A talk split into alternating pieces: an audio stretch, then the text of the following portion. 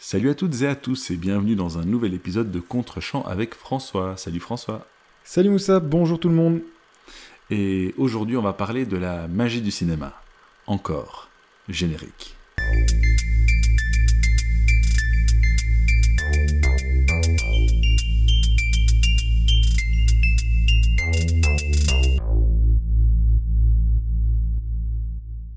Coproduction franco-italienne, mais film éminemment italien dans son essence, Cinema Paradiso raconte l'histoire de Salvatore, ou plus communément appelé Toto dans le film, un jeune Sicilien fasciné par son cinéma de quartier et plus particulièrement par le projectionniste qui officie, le malicieux et philosophe Alfredo, incarné par Philippe Noiret. Euh, on va donc suivre Toto à travers différentes époques de sa vie, depuis sa plus tendre enfance jusqu'à l'époque moderne, où, devenu réalisateur à succès reconnu à l'international, il est rappelé sur son île natale pour assister aux funérailles d'Alfredo, à qui il avait pourtant promis de ne plus revenir. L'occasion pour Salvatore et Toto de se remémorer plusieurs dizaines d'années marquées au fer rouge par ce qui s'apparente à un véritable lieu de culte, le cinéma Paradiso, et tout ce qu'il a pu apporter à la petite communauté du village. Euh, film culte un peu oublié, réflexion sur le temps qui passe, c'est aussi et surtout un drame qui fait pleurer à chaudes larmes toutes les âmes dotées d'un semblant d'humanité. Alors, justement, cher Moussa, vas-tu nous dévoiler ta vraie nature ou te ranges-tu pour une fois de notre côté à toutes et tous, celui des bonnes et braves gens qui ne peuvent qu'être touchés par ce film merveilleux? Bien écoute, je n'ai pas d'âme, manifestement, parce que je n'ai pas versé de larmes, mais j'ai tout de même été très très touché euh, par le film. En fait, euh, ben, comme d'habitude, moi je ne connaissais pas ce film, euh, j'étais surpris plusieurs fois d'ailleurs. Je ne savais pas trop dans quoi me lancer. le début d'ailleurs me laissait un peu, un peu perplexe. pourtant le film jouit d'une très très belle écriture. Euh, avec donc ce, film hein, qui traite de l'influence du cinéma, hein. c'est devenu un gimmick dans, ce podcast, qui traite de l'influence du cinéma sur euh, ses protagonistes, mais aussi la façon dont le cinéma rythme euh, la vie de, cette petite communauté sicilienne. Tu as parlé du temps qui passe, eh bien il y a, un, côté quand même assez déroutant, car si on comprend très vite que le film va, nous, raconter l'histoire de, Toto sous forme de flashback et d'un long flashback, euh, eh bien, au, bout d'un moment quand même euh, relativement long, une heure je pense, on a droit à une grosse ellipse, euh, moment à partir duquel le rythme du film, pardon, va s'accélérer. Et ce serait éventuellement le seul reproche que j'ai à lui faire, c'est que ça déséquilibre un petit peu la narration parce qu'on s'attendait à quelque chose et finalement on débouche sur pas forcément quelque chose de différent, mais, le rythme euh, qui s'était installé euh, se voit euh, perturbé. néanmoins, comme je l'ai dit, c'est un film qui est très très touchant, avec donc cet amour filial entre Alfredo, le projectionniste, et, Toto, dont on cerne très vite les contours, mais qui réserve quand même pas mal de, surprises. Je vais, j'ai pas envie de spoiler, c'est pas forcément un film à mystère, mais je pense que c'est vraiment un film à, voir. D'ailleurs, avant, avant d'enregistrer euh, cette émission, je me suis vraiment dit mais qu'est-ce que je peux dire sur le film? Parce que je me suis dit c'est vraiment un film qu'il faut voir en fait. Euh, c'est assez compliqué de l'analyser. Bon, j'ai quand même pas mal de notes finalement, donc, comme quoi c'est possible. Euh, mais voilà, il y a donc au, centre de ce film cette relation d'une grande authenticité et d'une grande complicité qui ne peut qu'être touchante. Donc là-dessus, je, je, pense que je, je, te rejoins entièrement. C'est un film qui est, beau, qui est touchant, qui est, profondément humain. Ce qui euh, je trouve également très intéressant, c'est l'impact qu'il a sur la, communauté. Là, j'ai vraiment envie de saluer à la fois euh, donc euh, Giuseppe Tornatore et Vanna Paoli, hein, qui ont coécrit le scénario, parce qu'on trouve cette même sincérité dans la façon dont la communauté est dépeinte. Et il y a deux critères notamment que j'ai vraiment envie de souligner. Il y a l'humour, tout d'abord. Mhm. C'est un film qui est drôle, un humour notamment de répétition, hein. c'est quelque chose qui me parle beaucoup, moi j'aime bien ça l'exemple, je vais donner celui-là parce que je l'ai trouvé génial. Donc il y a au cinéma euh, tout d'abord ben, les, gens qui sont assis euh, par terre tout simplement euh, au, rez-de-chaussée et puis il y a une tribune. Je suppose, même si ce n'est jamais clairement dit, mais que ce sont des gens un petit peu plus snobs qui se trouvent à, la tribune. Est-ce que je me trompe? Non, non, c'est effectivement, il y, a un rapport, il y a un rapport social et effectivement, les, les classes les plus aisées sont à l'étage. Et il y a un gars euh, à lunettes qui, parfois même sans raison, crache littéralement sur le peuple. euh, Ouais, sur ouais. le peuple. Je trouve ça génial, jusqu'au moment évidemment où on lui rend la monnaie de sa pièce. Mais voilà, c'est un, un moment presque attendu à chaque fois que le film montre une projection, tellement ça me faisait, euh, ça me faisait doucement sourire. Euh, donc je l'ai dit, il y a l'humour, mais il y a aussi une dimension extrêmement ludique euh, dans l'écriture de cette, euh, de cette communauté.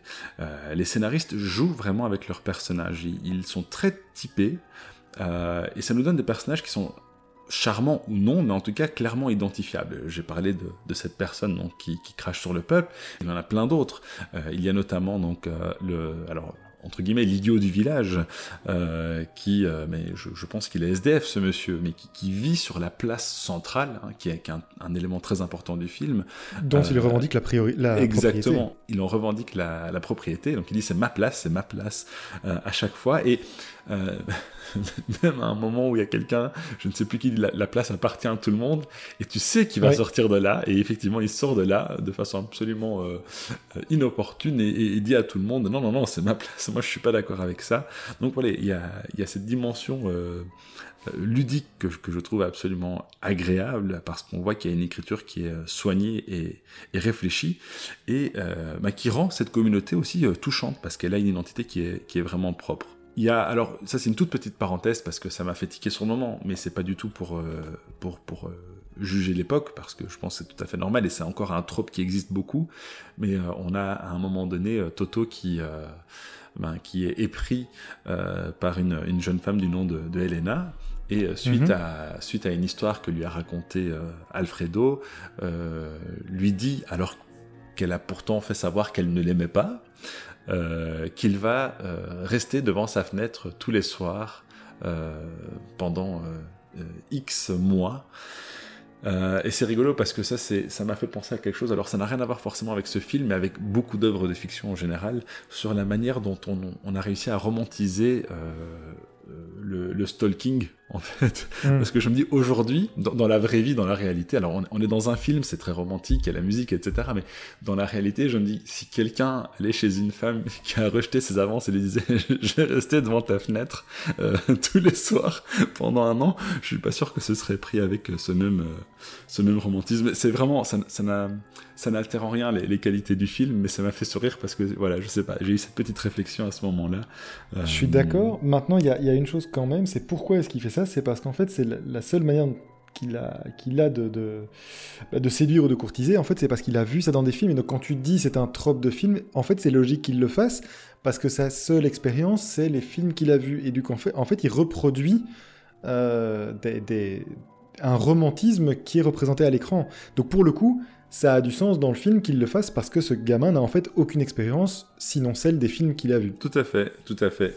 Euh, et c'est d'autant plus intéressant que euh, la dimension romantique des films fait aussi l'objet d'une petite censure locale euh, par le biais du, prêtre qui, bah, qui visionne ces films à l'avance et qui dit, aux projectionnistes quelles sont les parties qui doivent être retirées. Mais bon, voilà, comme je l'ai dit, un film très bien écrit, très touchant, euh, avec euh, donc cette communauté qui est un personnage à part entière, cette place même qui est, vivante et qui est aussi son propre personnage. D'ailleurs, à ce propos, j'aimerais aussi euh, aborder très vite la question de la photographie qui est, superbe et qui est en phase avec la trame.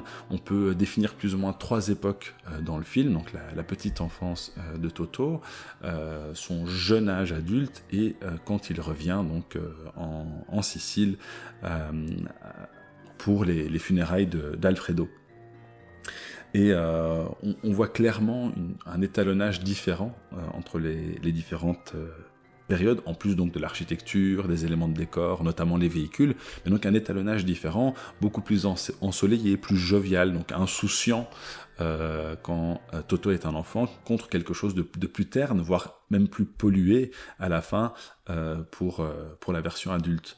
Et donc voilà, encore une fois, comme je l'ai dit, on, voit que cette, cette place même au centre de, ce village joue un, rôle à part entière. Il y a un autre élément qui m'a interpellé, que j'ai trouvé très, très intéressant de la part du réalisateur, ce sont les transitions. Euh, je trouve qu'il est extrêmement doué pour, pour les transitions ou même plus globalement pour la gestion de la caméra. Il y a quelques exemples, euh, celui des cloches. Donc à chaque fois que euh, le prêtre visionne un film et qu'il souhaite attirer l'attention sur une séquence donc à censurer, il agite une, petite cloche. il le fait une fois et puis la deuxième fois il le fait, on a une transition sur les cloches de l'église. un autre exemple, on voit Alfredo qui pose la main sur le visage de Toto qui est alors encore enfant et lorsqu'il relève la main, on le voit jeune adulte. Donc y a, ce sont les deux exemples que j'ai notés, mais il y en a d'autres. Et donc il y a vraiment une, euh, une, excellente gestion des, transitions euh, et qui permet au film donc d'avoir euh, ce rythme et, cette manière donc de jouer avec le temps. Il y a également une autre petite séquence qui, a priori est parfaitement anodine mais qui montre encore une fois le savoir-faire du, réalisateur.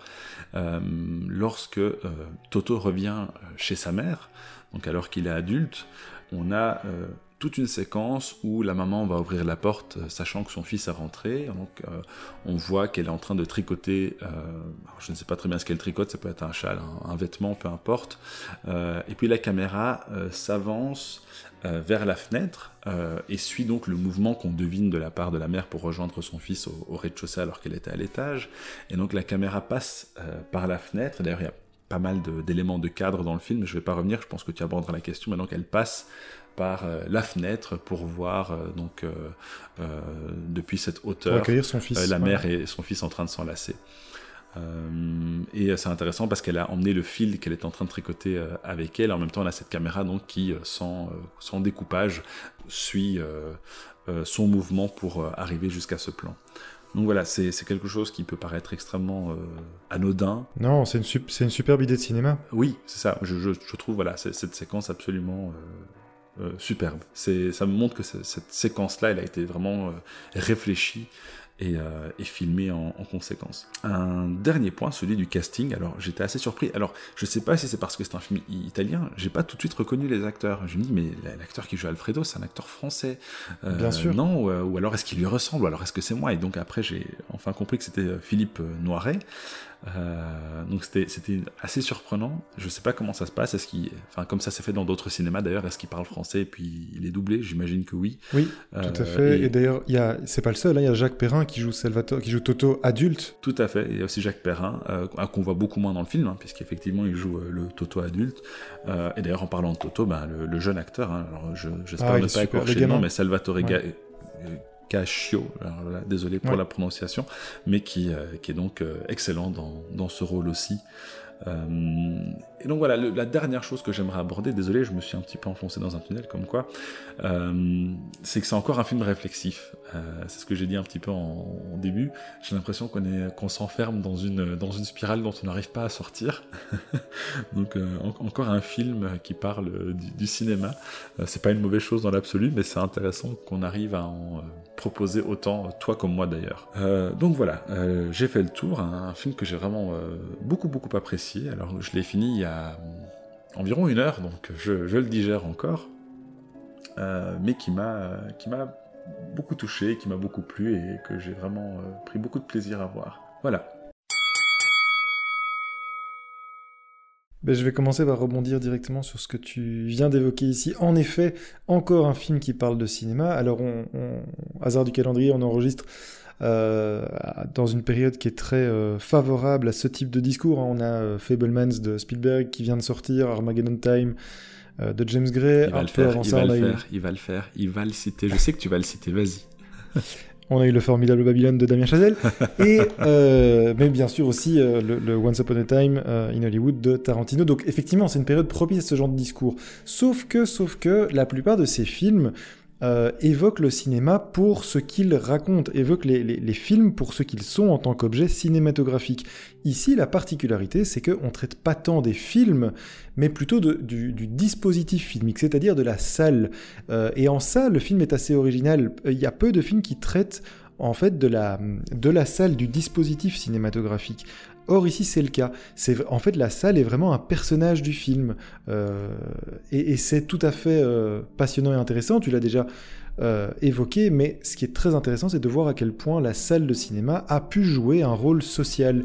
Donc au sein d'une communauté, c'est vraiment donc à partir des années 50 l'endroit où vont qui va servir en fait d'exutoire à une petite communauté comme celle d'un village en Sicile où effectivement il n'y a pas nécessairement énormément d'activités culturelles où là c'est un lieu où tout le monde se retrouve et vit des émotions en commun. Alors c'est une euh, c'est effectivement un regard je pense pas que le regard soit passéiste mais c'est un regard en tout cas sur un dispositif qui n'existe pratiquement plus aujourd'hui la salle a survécu mais à quel prix euh, et, et surtout cet échange social, cet exutoire que constituait la salle de cinéma, ça c'est vraiment un témoignage de quelque chose qui a, majoritairement disparu aujourd'hui.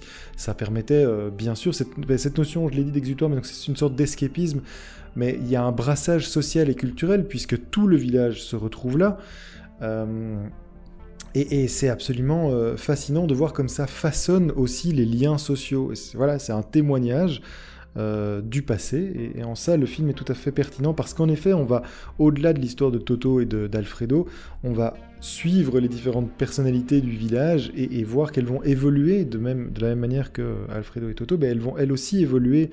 Euh, et, en les voyant à travers les époques dans cette fameuse salle, euh, eh bien on voit que leur statut change et, et, leur comportement aussi.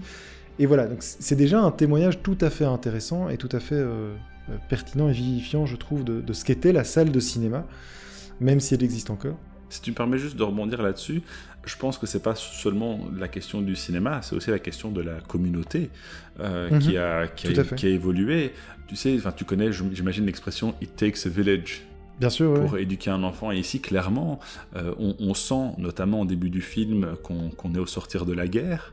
les jeunes hommes sont relativement peu présents euh, dans cette communauté. On peut, on peut assez facilement deviner pourquoi.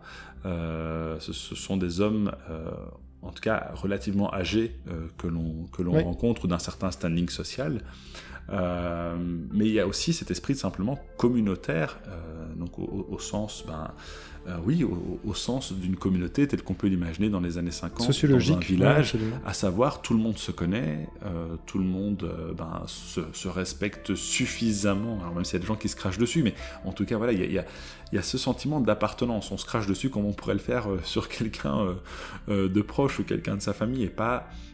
pas uniquement par animosité ou hostilité. Il y a notamment une, séquence qui m'a fait tilter là-dessus, c'est cette personne qui, qui, gagne au loto, euh, qui est membre de cette communauté, euh, et qui euh, s'évanouit au moment où elle l'apprend, ça m'a fait sourire, de façon un peu cynique d'ailleurs, car tout le monde se précipite pour venir en aide à cet homme.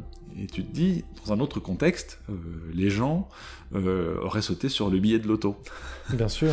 et donc c'est intéressant, c'est pas, je, pense que tu as raison, le cinéma joue un rôle important, mais aussi parce que c'est déjà une communauté euh, et, je pense que c'est une dimension qui est très intéressante. Je ne sais pas si elle est volontairement mise en avant dans le film, mais j'ai trouvé ça très intéressant de situer ce cinéma dans cette communauté-là. Oui, absolument. La communauté s'organise de manière collective et, euh, et, la salle joue un rôle dans cette collectivité, effectivement. Et donc, en ça, c'est tout à fait intéressant et ça change justement. C'est pour ça que je voulais mettre ce, commencer par ce petit point de nuance par rapport à tous les films réflexifs, effectivement, qu'on a pu aborder ces derniers temps ou qu'on a pu voir au cinéma. Euh, et bien là, on est vraiment sur quelque chose d'un peu différent. On n'est pas tant sur les films que vraiment sur le dispositif. Et ça, je trouve ça assez, euh, assez intéressant, assez pertinent. Euh, par ailleurs, puisqu'on parlait des films, euh, l'utilisation des extraits, il y a énormément d'extraits de films dans Cinéma Paradiso. Ce qui est très intéressant, c'est qu'ils sont... Il y a un dispositif spécifique pour les montrer, c'est-à-dire qu'ils sont projeté exactement de la même manière que la, manière dont les, personnages de la fiction de Cinéma Paradiso sont représentés. C'est en plein écran, alors on voit parfois le dispositif de l'écran sur lequel est projeté l'extrait, mais bien souvent on a l'extrait en plein cadre, et en fait le public va réagir de manière tout à fait organique avec les extraits qui sont projetés. On n'est pas dans quelque chose justement d'intellectualisant, mais on est vraiment dans quelque chose d'organique. C'est-à-dire que lorsqu'on voit des, scènes euh, sensuelles ou d'humour, ben, le public va réagir de différentes manières, comme si c'était la suite logique de l'extrait. Ils font partie de ces extraits-là, en fait, ce cinéma-là est intégré à la communauté et la, communauté participe aux extraits qu'on voit. Donc il ne s'agit pas du tout d'un traitement intellectuel du cinéma et des films, mais vraiment d'un traitement organique de ce qu'ils suscitent auprès du public Et, en ça, c'est encore une fois assez différent du matériel réflexif qu'on a pu avoir à regarder ces derniers temps. Euh, par ailleurs, tu l'as abordé et, bravo de l'avoir noté. Effectivement, il y a une vraie science du montage dans ce film, euh, plus, particulièrement des raccords. Moi, j'aime beaucoup, beaucoup les raccords. Alors, tu as, déjà évoqué euh, certains types de, raccords. Effectivement, lorsque le projectionniste pose sa main, sa main couvre entièrement le visage de Toto. Et lorsqu'il la soulève, on est passé de son visage d'enfant à son visage d'adolescent. Hein, et donc c'est une vraie, c'est une transition très élégante qui est en fait, euh, en fait ce qu'on appelle un, raccord plastique ou d'analogie. Donc en fait, euh, on va utiliser un raccord visuel sur des analogies, sur des éléments qui sont filmés de manière presque identique, et en fait ça va donner du sens nouveau, et ça va servir quoi? C'est quoi le sens? Ici C'est une ellipse temporelle, et par cette simple action de mettre la main sur un visage puis de la retirer et le visage a changé, on a effectué une ellipse temporelle. C'est une grande élégance, c'est un... Voilà, ça c'est un mouvement euh, le raccord, c'est un mouvement qui est vraiment typique au cinéma, qui n'existe qu'au cinéma, et c'est euh, tout à fait euh, passionnant et très très bien maîtrisé, en effet, dans Cinéma Paradiso. Il y a beaucoup d'exemples comme ça, hein. l'ellipse est, globalement très très bien gérée, mais effectivement, le plus spectaculaire c'est sans doute celui-là, mais tu en as évoqué d'autres, et, bravo de l'avoir fait. Un mot aussi quand même du score, la musique est signée Ennio Morricone, et c'est vraiment une musique qui est restée célèbre euh, on sait qu'Ennio Morricone, euh, on met beaucoup d'autres films en avant lorsqu'on cite son nom, mais ce, score-là, pour les, gens qui ont découvert le film ou qui connaissent ce film depuis des années, est vraiment euh, une partie intégrante du film, est très importante et apporte beaucoup d'émotions, notamment dans les scènes finales. qu'on va pas dévoiler ici, mais il y a un montage final dans le film et la, musique prend, tout son sens et apporte énormément d'émotions. Donc voilà. Et un dernier point, en effet, sur la photographie, parce que euh, bizarrement, Giuseppe euh, Tornatore aura, va pas faire grand chose euh, d'intéressant après Cinéma Paradiso. Beaucoup de films italiens, mais en tout cas de moins grande ampleur et avec vraiment de moins grande réussite que celui-ci. Or, il y a une vraie, vraie, vraie belle maîtrise, euh, tu l'as dit, du métrage, non seulement dans son montage, dans ses raccords, dans ses transitions, mais aussi dans sa photographie. Il y a effectivement beaucoup de cadres dans le cadre, mais ça vient encore une fois souligner le propos. On parle ici de cinéma, de montage. C'est quoi? C'est l'exploitation des images, c'est le découpage. Eh bien, le découpage à l'image ici vient aussi souligner euh, et représenter ce qu'est le métier. Euh, euh, de, projectionniste et puis, et puis globalement l'amour qu'on peut éprouver envers le cinéma. Euh, quelques effets de lumière très bien sentis aussi, notamment dans la cabine du projectionniste. Il y a parfois des, plans euh, d'une très très grande beauté. Donc voilà, un film formellement, formellement très réussi, en plus de son propos qui est finalement, ben, c'est un, une sorte de drame. enfin, peut-on appeler ça un drame? Je ne sais pas, mais, mais c'est un beau film classique, mais qui est rehaussé par non seulement un score de très très bonne facture, mais alors aussi une vraie maîtrise des éléments cinématographiques comme le montage, euh, la photographie. Et puis, euh, ouais, tu l'as dit, les comédiens sont vraiment euh, assez exceptionnels. Euh, que ce soit les comédiens secondaires, les personnages secondaires, hein, qui sont tous très bien identifiés, euh, les personnages du village, et bien sûr le casting principal où euh, on se régale. Un dernier point pour dire qu'on a tous les deux vu, je, m'en suis assuré auprès de toi avant qu'on commence l'enregistrement, mais on a tous les deux vu la même version, il y a eu plusieurs versions pour le film. Il se trouve que nous on a vu la plus courte de toutes, c'est-à-dire la version de 2 heures, qui est en fait celle qui a été proposée à l'international. Si j'ai bien compris, Tornator avait fait un premier montage qui est sorti uniquement en Italie de plus de, quasiment 3 heures, 2h53 euh, je pense, euh, pour ensuite faire une version internationale de 2 heures, c'est celle qu'on a vue. Et il y a désormais une version qui circule et qui est considérée comme la version officielle, qui fait à peu près 2h30 et qui rajoute notamment une séquence finale sur euh, ben, le personnage d'Elena. en fait, il y a des retrouvailles entre Toto et Elena à la fin, et une explication de pourquoi, pourquoi ils, se sont, ils se sont loupés. Euh, voilà, mais ça ne change pas radicalement le sens du film, mais voilà, plusieurs séquences sont ajoutées. Euh, mais, euh, voilà, la version de 2 heures est tout à fait satisfaisante. Moi, c'est un film que j'aime beaucoup et que j'avais envie de te faire voir. Bien sûr pour l'aspect réflexif sur le cinéma, mais aussi justement pour ce côté un petit peu différent et ce traitement de la salle de cinéma plutôt que des films, même si on prend beaucoup beaucoup de plaisir à identifier les nombreux extraits qui sont dévoilés dans le film. Voilà, j'ai pas beaucoup plus de choses à dire sur le film. Moi, je, l'aime beaucoup, il m'émeut beaucoup à chaque fois que je le revois, euh, ça ne manque pas. Euh, je ne sais pas si tu as quelque chose à, rajouter, mais on peut peut-être conclure là ce, 60e film, où on a, on a chroniqué 60 films ensemble, c'est pas rien. Oui, tout à fait, tout à fait. Et il va falloir classer euh, les, les, dix derniers euh, arrivés. Ça va pas être facile. en effet, mais donc, tu as quand même été ému. Rassure-moi, oui, t'as pas pleuré, d'accord parce que tu parce que tu veux pas le dire publiquement, mais T'as quand même été ému. Ah non, non, j'ai aucun souci à, à, lire hein, quand, quand, un film m'a versé, ou n'importe quelle œuvre d'ailleurs, m'a fait verser des larmes, j'ai pas forcément de souci. Après, euh, je pense aussi que c'est parce que tu m'avais dit euh, que ça allait arriver et que donc peut-être que ah, la, dimension expectative a fait que, que je l'avais pas. Il y, a, juste, alors c'est bizarre parce qu'il y a juste un moment où j'ai bah, j'ai été particulièrement touché, c'est-à-dire au, point où j'aurais pu euh, euh, verser des larmes, c'est lorsque donc la, procession avance pour hmm. permettre à Alfredo de, de reposer en paix et il se, il se retourne et voit le visage vieilli évidemment de plusieurs membres de cette communauté, euh, et notamment le visage donc du, propriétaire du cinéma, euh, qui a un sourire vraiment absolument déchirant.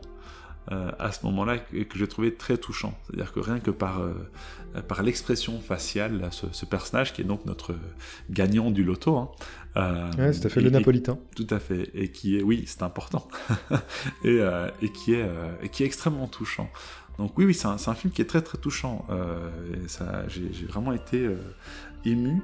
Alors bizarrement, j'imagine que la volonté du réalisateur, c'est de rendre vraiment la dernière séquence euh, la plus touchante, c'est pas forcément celle qui m'a le plus ému. Ce sont plutôt des passages comme celui que je viens de citer, euh, mais ça n'enlève absolument rien aux qualités du film. Je veux dire, euh, il reste extrêmement touchant et je pense que n'importe qui, qui, serait ému devant euh, aurait de très bonnes raisons d'être. Tout à fait. Et si jamais tu veux voir une autre séquence émouvante d'un personnage qui pleure devant des extraits de films, et donc la semaine prochaine en salle pour voir Babylone de Damien Chazelle.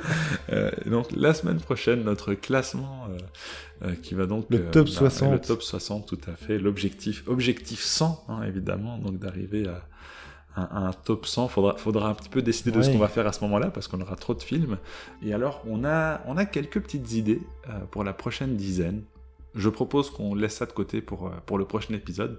on a une petite suggestion pour les personnes qui nous écoutent euh, on va avoir besoin de vous, c'est tout ce que je peux vous dire. Absolument. On est arrivé à un point où vraiment on ne peut plus, moi je peux plus, j'en peux plus des films d'adolescents de, Moussa et lui n'en peut plus de mes drames sociaux d'Europe de l'Est. Donc il va, falloir que, il va falloir que vous nous aidiez, euh, chers camarades. Euh, mais donc en attendant, on vous souhaite un bon film et on vous dit euh, à la prochaine. Salut tout le monde, merci.